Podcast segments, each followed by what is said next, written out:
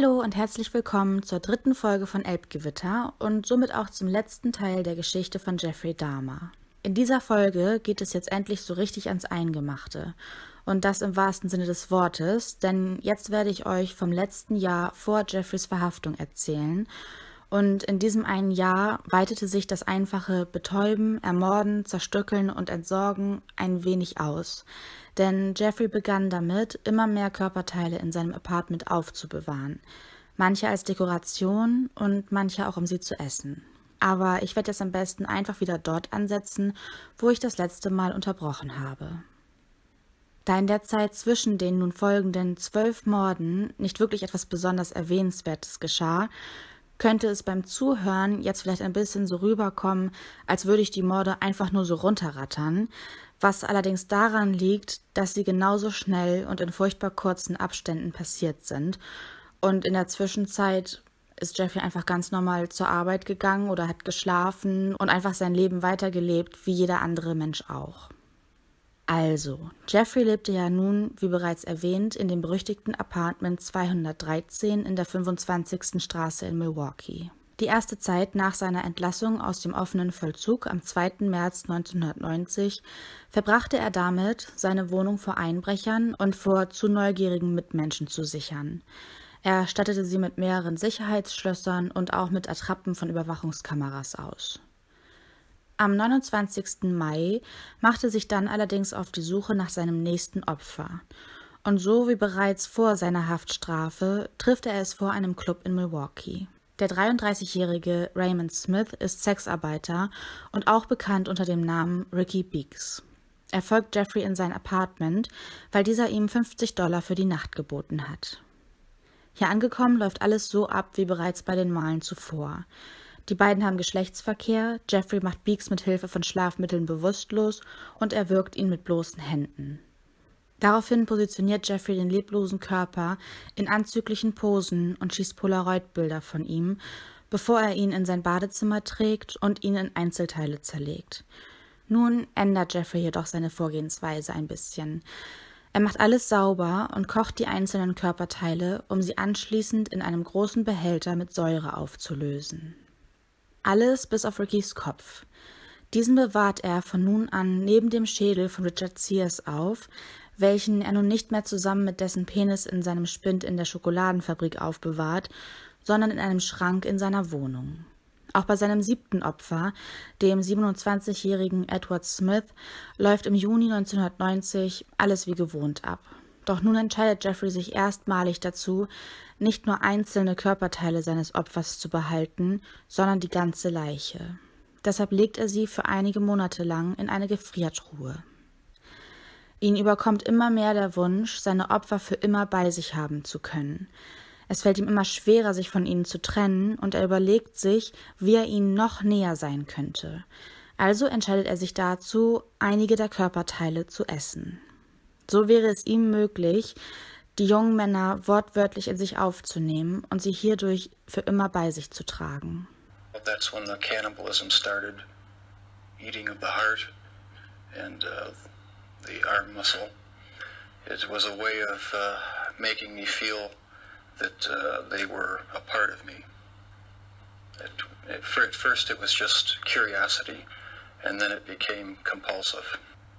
Der erste, dessen Körperteile Jeffrey aufbewahrt, um sie zu essen, ist Ernest Miller. Er ist Anfang 20 und die beiden begegnen sich am 2. September 1990 vor einem Buchladen in Milwaukee. Auch ihm bietet Jeffrey Geld an, um ihn in sein Apartment zu locken. Sie haben Sex miteinander, doch dann geht etwas schief. Während Jeffrey dabei ist, Ernest zu erwürgen, kommt dieser zu Bewusstsein und beginnt sich zu wehren. Innerhalb kürzester Sekunden muss Jeffrey nun überlegen, was er tun soll, und kommt zu dem Entschluss, Ernest die Kehle mit einem Messer durchzuschneiden, da dies am schnellsten ginge und Ernest seiner Aussage nach weniger leiden müsse, als wenn er ihn beispielsweise zu Tode prügeln würde. Zudem gab es hierfür ja keinen Grund, schließlich war Jeffrey nicht wütend auf Ernest. Nachdem Jeffrey Ernest nun also die Kehle aufgeschnitten hat, macht er auch von ihm Fotos, zerteilt seinen Körper und friert einzelne Muskeln, wie beispielsweise den Bizeps, ein, um sie später zu essen. Die Knochen legt Jeffrey in Bleiche ein, um das Fleisch von ihnen zu lösen, und bewahrt diese auf. Ebenso wie den Schädel von Ernest. Diesen bemalt Jeffrey wenig später mit bunten Farben und behält ihn als Dekoration. Nur wenige Wochen später, nämlich am 24.09., begegnet Jeffrey David Thomas zufällig auf der Straße. Er spricht ihn an und auch David folgt ihm in sein Apartment. Als sie bei ihm zu Hause ankommen, bemerkt Jeffrey, dass er sich körperlich doch nicht so wirklich von dem 23-Jährigen angezogen fühlt.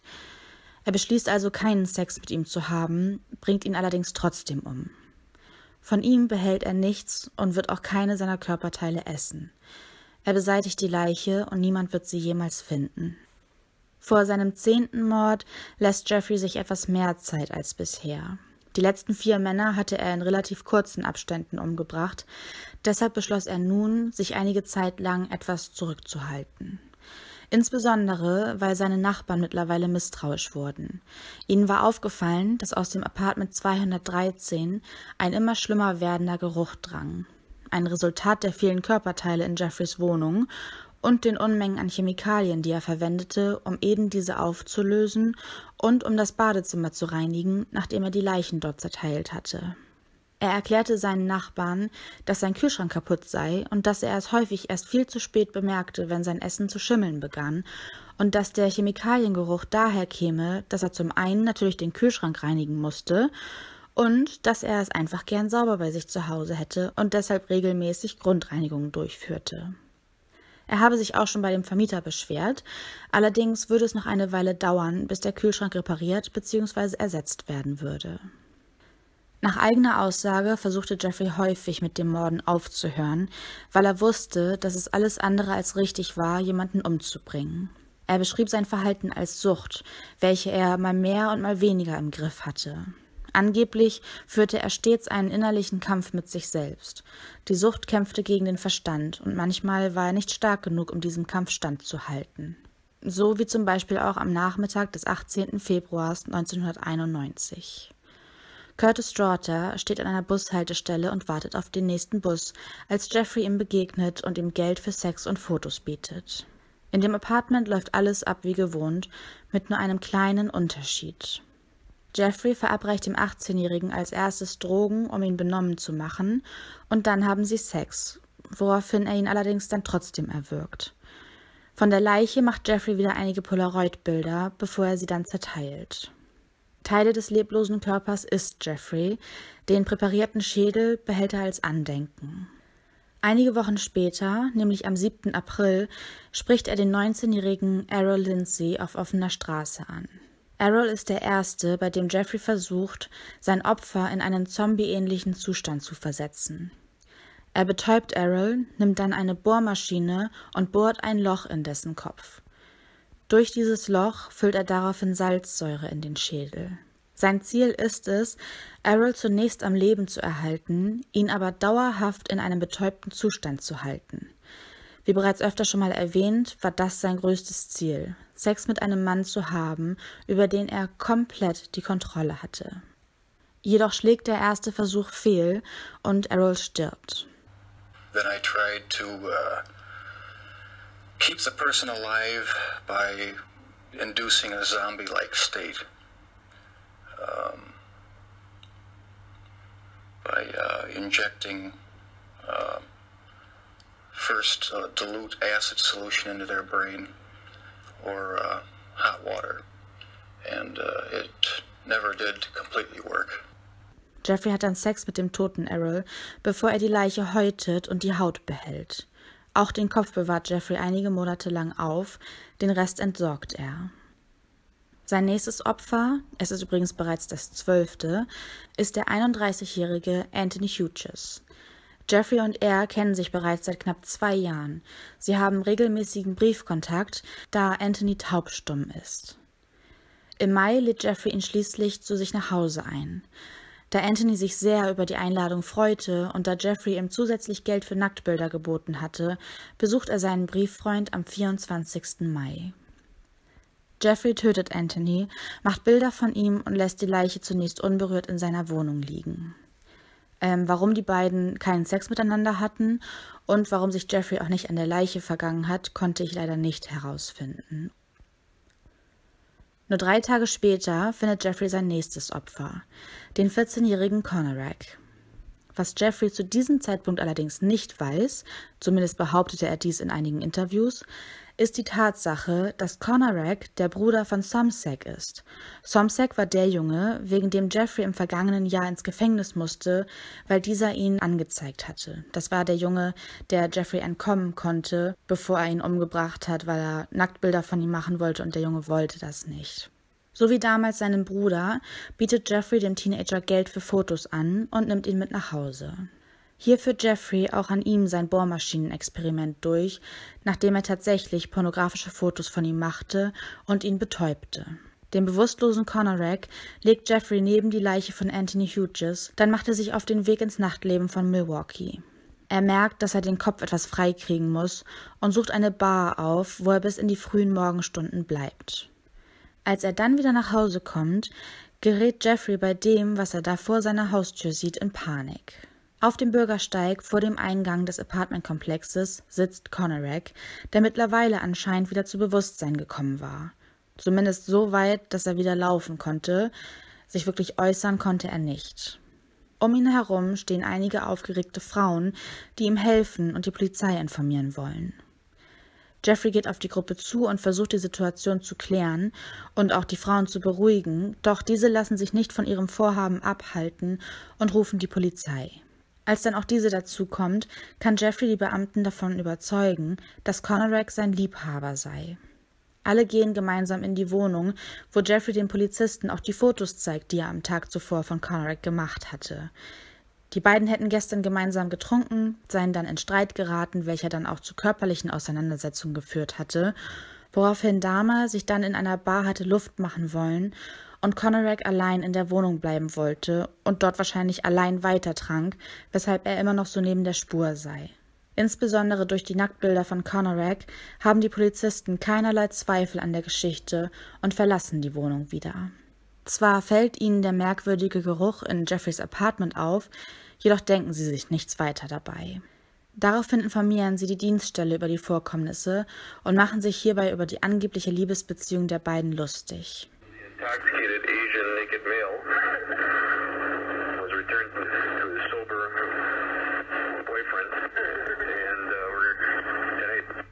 Kurze Zeit später bohrt Jeffrey erneut ein Loch in Conoraks Kopf und füllt Säure hinein.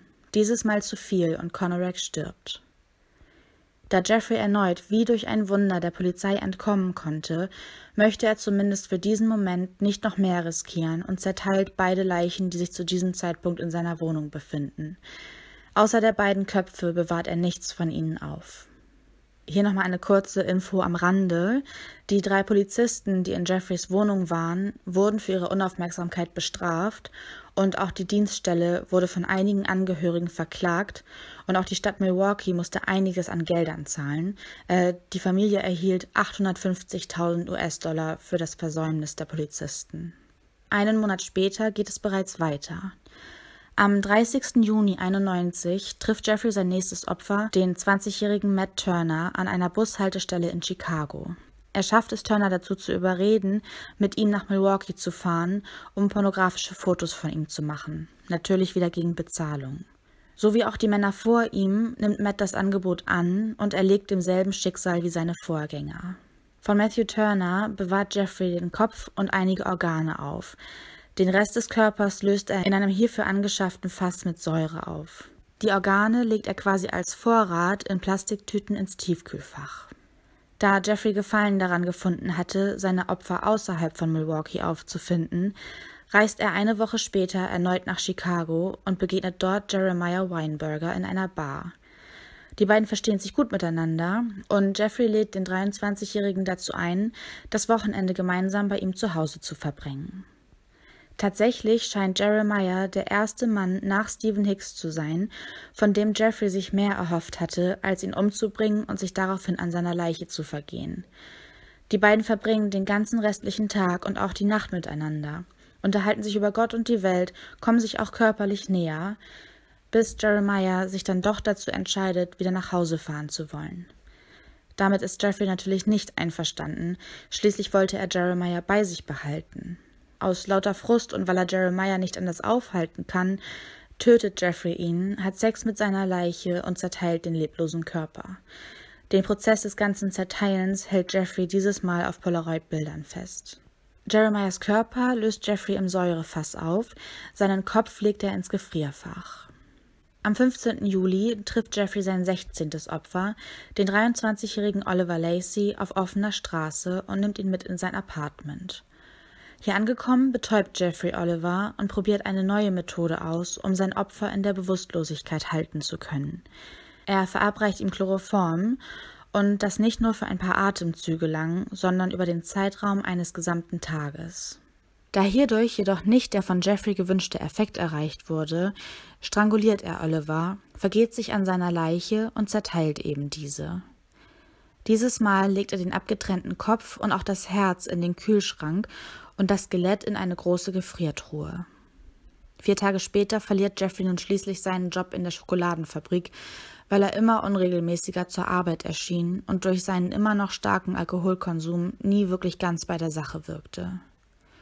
Noch am selben Tag, nur kurz nachdem er seine Kündigung erhalten hatte, lernt er Joseph Bradehoft an einer Bushaltestelle kennen und kann ihn überreden, mit nach Hause zu kommen. Jeffrey handelt nach seinem Ursprungsmuster. Er betäubt den 25-Jährigen, nachdem die beiden Sex hatten, stranguliert ihn und behält die Leiche zwei Tage lang in seinem Apartment. Er legt sie in sein Bett, um einige Stunden damit zu verbringen, sich an sie zu schmiegen. Am Abend des zweiten Tages zerteilt er den leblosen Joseph schließlich, friert seinen Kopf und einige seiner Organe ein und legt die restlichen Körperteile ins Säurefass. Am Abend des 22. Juli 1991 folgt der 32-jährige Tracy Edwards Jeffrey in sein Apartment, um gemeinsam ein paar Bier zu trinken und später noch in einen Club zu gehen. Sobald Tracy das Apartment betritt, kommt ihm ein unglaublich widerlicher Geruch nach Fäulnis entgegen, und sofort bemerkt er Unmengen an Kanistern voller Säure. Er bekommt ein komisches Gefühl und versucht zu fliehen, doch Jeffrey ist schneller und schafft es, Tracy zumindest an einem Handgelenk Handschellen anzulegen. Er zieht ihn in sein Schlafzimmer, um ihn dort zu betäuben und um Fotos von ihm zu machen. Während der gesamten Zeit versucht Tracy, der bereits ahnt, worauf das Ganze hinauslaufen wird, Jeffrey zu beruhigen. Immer wieder betont er, dass er doch Jeffreys Freund sei und dass er ihn gern hat, einfach nur um die Situation zu deeskalieren. Bis er tatsächlich einen kurzen Moment erwischt, in dem Jeffrey unkonzentriert ist. Er schlägt Jeffrey mit voller Wucht ins Gesicht und schafft es, aus dem Apartment zu entkommen. Er irrt durch die Straßen auf der Suche nach Hilfe und erreicht tatsächlich kurz vor Mitternacht einen Streifenwagen, in dem zwei Polizisten der Milwaukee Police sitzen. Aufgeregt schildert er ihnen, was in dem Apartment passiert ist und berichtet auch von den Kanistern und dem abscheulichen Geruch. Die Beamten sammeln Tracy ein und rufen eine weitere Streife zu Jeffreys Wohnung. Als diese dort ankommt, gesteht Jeffrey, dass er derjenige ist, den Tracy beschrieben hatte, und auch, dass er ihm die Handschellen angelegt hatte und dass der Schlüssel zu eben diesen in der Schublade seines Nachttischs neben seinem Bett sei. Einer der Officers holt den Schlüssel aus dem Schlafzimmer und bemerkt dort zufällig eine offenstehende Schublade einer Kommode. Als er einen Blick hineinwirft, entdeckt er die gesammelten Polaroid-Bilder von Jeffreys Opfern Unmengen von Fotos, auf denen junge Männer in anzüglichen Posen abgelichtet sind, dann von ihren Leichen und von ihnen, nachdem die Leichen zerteilt wurden. Er nimmt den Stapel Bilder mit zurück ins Wohnzimmer und zeigt sie seinem Kollegen. In diesem Moment versucht Jeffrey zu entkommen, wird allerdings von den Polizisten festgehalten. Die Officers fordern umgehend Verstärkung an. Als diese kommt, wird Jeffrey festgenommen und abtransportiert. I heard a knock on the door. and the police were there uh, with with the last victim.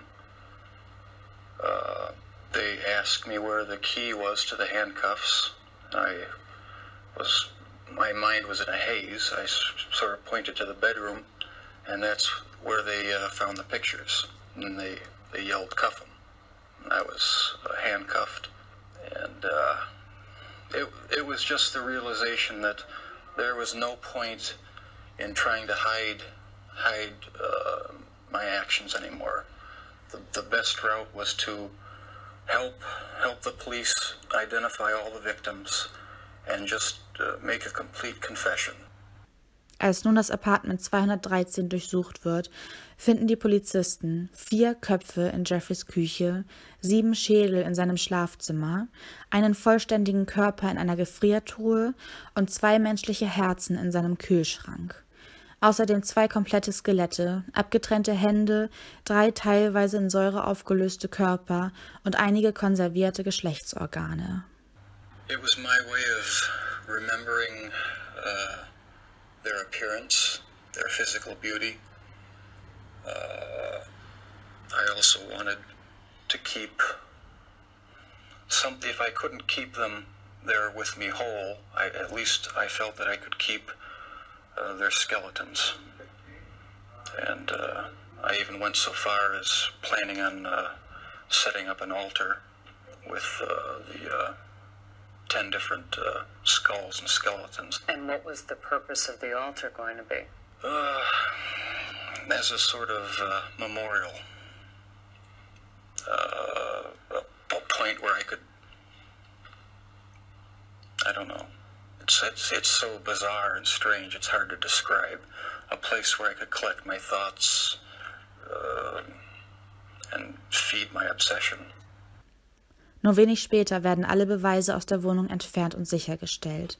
Man hofft zumindest einige der Körperteile den jeweiligen Personen zuordnen zu können. Alles wird anhand von Fotos dokumentiert, während Jeffrey bereits hinter Gittern sitzt. In einem Interview wird Jeffrey später gefragt, was er in dem Moment seiner Festnahme empfunden hat, ob er erleichtert gewesen sei, dass endlich alles ein Ende gefunden hatte. Jeffrey verneinte dies. Er mochte seinen Lebensstil und war froh darüber, dass er diesen ohne weitere Probleme ausleben konnte. Er wusste zwar immer, dass das, was er tat, falsch war, jedoch hatte er immer darauf geachtet, dass seine Opfer nicht leiden mussten. Da man mit Tracy Edwards nun jedoch einen Überlebenden und somit einen Zeugen hatte, wirkt diese Aussage allerdings weniger glaubwürdig, dieser konnte trotz seiner Betäubung schließlich entkommen und äußerte, dass er sich zwar etwas benebelt fühlte, allerdings die gesamte Zeit noch bei vollem Bewusstsein war. Hieraus wurde später die Theorie erstellt, dass auch die anderen Opfer nicht vollkommen bewusstlos waren, als Jeffrey sie tötete, dass er nur immer wieder darauf beharrte, um besser dazustehen. Da die anderen Männer leider nichts mehr dazu sagen konnten, blieb es allerdings bei einer Theorie. Bis zu seiner Verhandlung werden einige Untersuchungen an Jeffrey durchgeführt und er muss sich psychologischen Tests unterziehen. Manche der Ärzte stellen eine Unzurechnungsfähigkeit bei ihm fest. Er sei psychisch krank und könne deshalb nicht komplett für seine Taten zur Rechenschaft gezogen werden. Doch nicht alle Ärzte sind dieser Meinung und stellen einen anderen Befund fest. Sie glauben Jeffrey nicht, halten ihn für vollkommen zurechnungsfähig und unterstellen ihm, er habe sich nur ausgedacht, dass er Teile seiner Opfer gegessen hätte, um zu bewirken, dass man ihn für verrückt halten würde. Am 14. Januar 1992 plädiert Jeffrey auf schuldig mit der Bedingung auf Unzurechnungsfähigkeit. Ein Monat lang läuft die Verhandlung, in der nicht nur Jeffrey einige Aussagen tätigt, sondern auch die eben beschriebenen Ärzte und auch Angehörige der Opfer.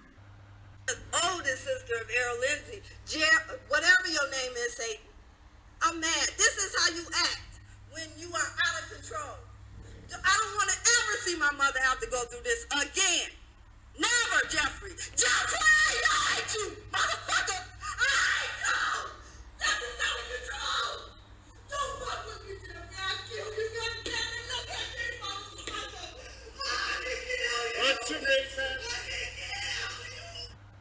Die Jury berät sich infolgedessen und kommt nach knapp zehn Stunden schließlich zu einem Urteil. Jeffrey Dahmer wird am 17. Februar 1992 zu 15 Mal lebenslang verurteilt. Da er bereits einige Vorstrafen hatte und aufgrund des Ausmaßes seiner Taten besteht bei ihm die Gefahr einer Wiederholungstat, weshalb ihm für jeden Mord zehn weitere Jahre angerechnet werden. In den USA bedeutet dies, dass die Strafen hintereinander verbüßt werden müssen. Also mit dem Mord an Stephen Hicks, den Dahmer in Ohio begangen hatte und für welchen er deshalb an einem anderen Gericht ebenfalls noch einmal verurteilt wurde, beträgt Jeffreys Strafe insgesamt um 999 Jahre, ohne die Möglichkeit auf vorzeitige Entlassung. Nach der Bekanntmachung von Jeffreys Verurteilung werden einige Protestaktionen gegen die Polizei von Milwaukee gestartet.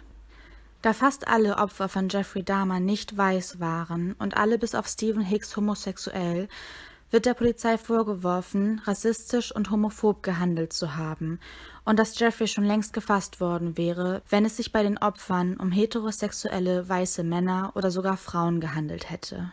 Auch die Frauen, die Conorak vor Jeffreys Apartment aufgefunden hatten, waren dunkelhäutig, Conorak selbst aus Laos stammend.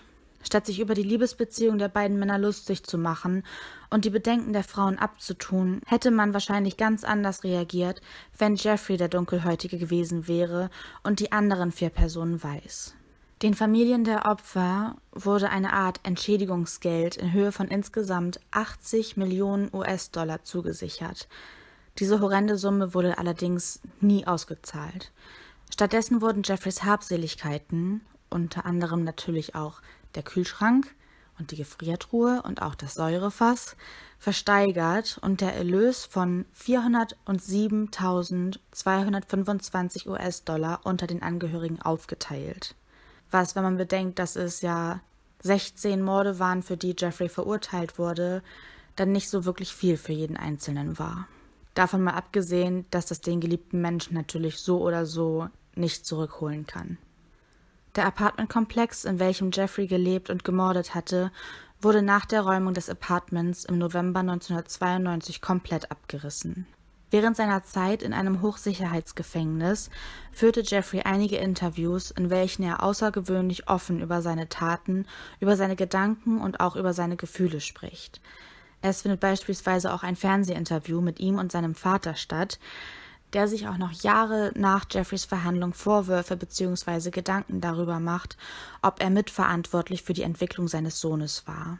Jeffrey allerdings betont in allen Aussagen, dass niemand außer er selbst schuld an seinen Taten gewesen sei, dass das alles nur passiert sei, weil er sich von innen heraus dazu gezwungen fühlte. The person to blame is sitting right across from you. That's the only person. Not uh, parents, not society, not pornography. I mean, those are just excuses. Durch die Untersuchungen habe er einen Grund für seine Taten gefunden und sei dem Psychologen dafür sehr dankbar. Durch die Bestätigung der Ärzte habe er nun endlich Frieden finden können. Schon vor dem Beginn des Prozesses habe er gewusst, dass es für ihn nicht darum gehen würde, freigesprochen zu werden. Er selbst habe darauf gehofft, für den Rest seines Lebens eingesperrt zu werden, weil er nun wusste, dass er krank war und nicht allein gegen die Krankheit ankämpfen konnte. Wenn es nicht die lebenslange Haftstrafe gewesen wäre, wäre der Tod sein einziger Ausweg aus der Situation gewesen. Damals und auch heutzutage weiß man natürlich nicht, ob das nicht vielleicht alles einfach nur Show war, ob der einsichtige, offene Mann nur eine seiner Rollen war und ob er die Fähigkeit, sich so zu verstellen, schon immer genutzt hatte, um auf seine Mitmenschen vertrauenswürdig zu wirken. Alle Menschen in seinem Umfeld beschrieben ihn stets als höflichen, freundlichen, aber ruhigen jungen Mann, in dessen Gegenwart man sich wohlfühlte, egal ob man es wollte oder nicht. Schließlich traten ihm die Journalisten beispielsweise nicht gerade mit positiven Gefühlen entgegen, wurden dann allerdings bald in seinen Bann gezogen. Bei einem seiner Mitmenschen löste Jeffrey allerdings kein Gefühl des Wohlbefindens, sondern ein ganz anderes aus. Christopher Scarver, ein Mitinsasse der Columbia Correctional Institution in Portage, Wisconsin, erschlug Jeffrey Dahmer am Morgen des 28.11.1994 mit einer Eisenstange eines Trainingsgeräts, als die beiden mit einem weiteren Insassen Hausmeisterarbeiten in der Sporthalle des Gefängnisses durchführten. Auch der andere Insasse, Jesse Anderson, wurde von Scarver getötet. Jeffrey Dahmer hatte das erste Jahr seiner Haftstrafe in Isolationshaft verbracht, da man bereits befürchtete, er könne aufgrund seines Bekanntheitsgrades Opfer der anderen Insassen werden. Und genau dies war nun eingetreten. Jeffrey überlebte die Verletzungen zunächst, starb allerdings schließlich im Krankenhaus. Als seine Leiche untersucht wurde, konnte herausgefunden werden, dass Scarver direkt von vorne auf Jeffreys Gesicht eingeschlagen hatte, Jedoch konnte man keinerlei Spuren der Abwehr an Jeffreys Körper erkennen. Jeffrey Dahmer hatte sich nicht gegen den Angriff gewehrt und ließ es einfach geschehen. Jeffreys Tod brachte unterschiedliche Reaktionen mit sich. Der Großteil der Angehörigen der Opfer verspürte Erleichterung und ein Gefühl von Gerechtigkeit. Manche von ihnen waren wütend, da Jeffrey nun nicht mehr für seine Taten büßen konnte. Einer der Staatsanwälte sagte über Jeffreys Ermordung, dass dies das traurige Ende eines traurigen Lebens sei und dass er hoffte, Scarver würde nun nicht als Volksheld gefeiert werden, da es hierfür keinen Grund gab. Die Familie Dahmer hielt eine kleine Trauerfeier für Jeffrey ab, bei welcher nur die engsten Familienmitglieder anwesend waren, und eine Schwester des ermordeten Edward Smith. Er war Jeffreys siebtes Opfer und seine Schwester hatte Jeffrey einige Male im Gefängnis besucht. Zunächst, um Einzelheiten über die Ermordung ihres Bruders in Erfahrung zu bringen, dann jedoch, weil sich eine Freundschaft zwischen den beiden entwickelt hatte. Nach eigener Aussage konnte die junge Frau über mehrere Tage hinweg nicht aufhören zu weinen, als sie über Jeffreys Tod in Kenntnis gesetzt wurde. Ihrer Meinung nach habe Jeffrey einen solchen Tod nicht verdient. Jeffreys Eltern stritten sich nach dem Tod ihres Sohnes darüber, was nun mit der Leiche geschehen sollte. Joyce forderte, dass man Jeffreys Gehirn der Wissenschaft überlassen sollte. Lionel wollte, dass Jeffreys Körper eingeäschert wurde, da dies sein Wunsch gewesen wäre.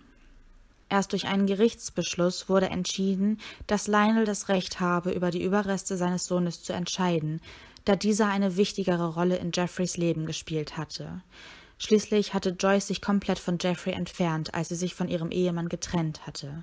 Erst zu Jeffreys Verhandlungen bauten sie und Jeffrey wieder Kontakt zueinander auf. Jeffreys Körper wurde nun also verbrannt und die Asche unter Lionel und Joyce aufgeteilt. Catherine Dahmer, Jeffreys Großmutter, verstirbt im Dezember 1992. Im März 1994 versucht Joyce sich das Leben zu nehmen. Der Versuch scheitert allerdings. Sie stirbt im Jahr 2000 an Krebs. Lionel gibt einige Interviews, tritt auch im Jahr 2020 noch in Dokumentationen über seinen Sohn auf und hat ein Buch über seine Sicht der Dinge veröffentlicht. David, Jeffreys jüngerer Bruder, möchte nicht mit der Familie Dahmer und insbesondere mit seinem Bruder in Verbindung gebracht werden und lässt deshalb seinen Namen ändern. Your Honor, it is over now. This has never been a case of trying to get free. I didn't ever want freedom. Frankly, I wanted death for myself. This was a case to tell the world that I did what I did not for reasons of hate. I hated no one. I knew I was sick or evil or both. Now I believe I was sick. The doctors have told me about my sickness, and now I have some peace. I know how much harm I have caused. I tried to do the best I could after the arrest to make amends, but no matter what I did, I could not undo the terrible harm I have caused. My attempt to help identify the remains was the best that I could do, and that was hardly anything. I feel so bad for what I did to those poor families, and I understand their rightful hate. I know I will be in prison for the rest of my life. I know that I will have to turn to God to help me get through each day. I should have stayed with God. I tried and failed and created a Holocaust. Thank God there will be no more harm that I can do. I believe that only the Lord Jesus Christ can save me from my sins. Beim nächsten Mal wird es dann tatsächlich schon einen Wunschfall einer Zuhörerin geben. Ich bin schon total gespannt auf die Recherche, weil ich von dem Fall irgendwie noch so gar nichts mitbekommen habe. Und ich muss gestehen, es wird wahrscheinlich ein bisschen komisch sein, aus dieser ganzen Jeffrey Dahmer-Welt auszubrechen und zurück nach Deutschland zu kehren. Es war jetzt ja doch ein bisschen länger als geplant. Und das, obwohl ich wirklich schon so einiges rausgelassen habe. Ich freue mich auf jeden Fall drauf, vielleicht noch mit euch ein bisschen darüber zu diskutieren, vielleicht ein bisschen was von eurer Wahrnehmung mitzubekommen und generell mit euch wieder im Austausch zu sein. Wenn euch irgendwas einfällt, schreibt mir gern entweder bei Instagram oder auch per Mail. Vielen, vielen Dank fürs Zuhören und hoffentlich bis zum nächsten Mal.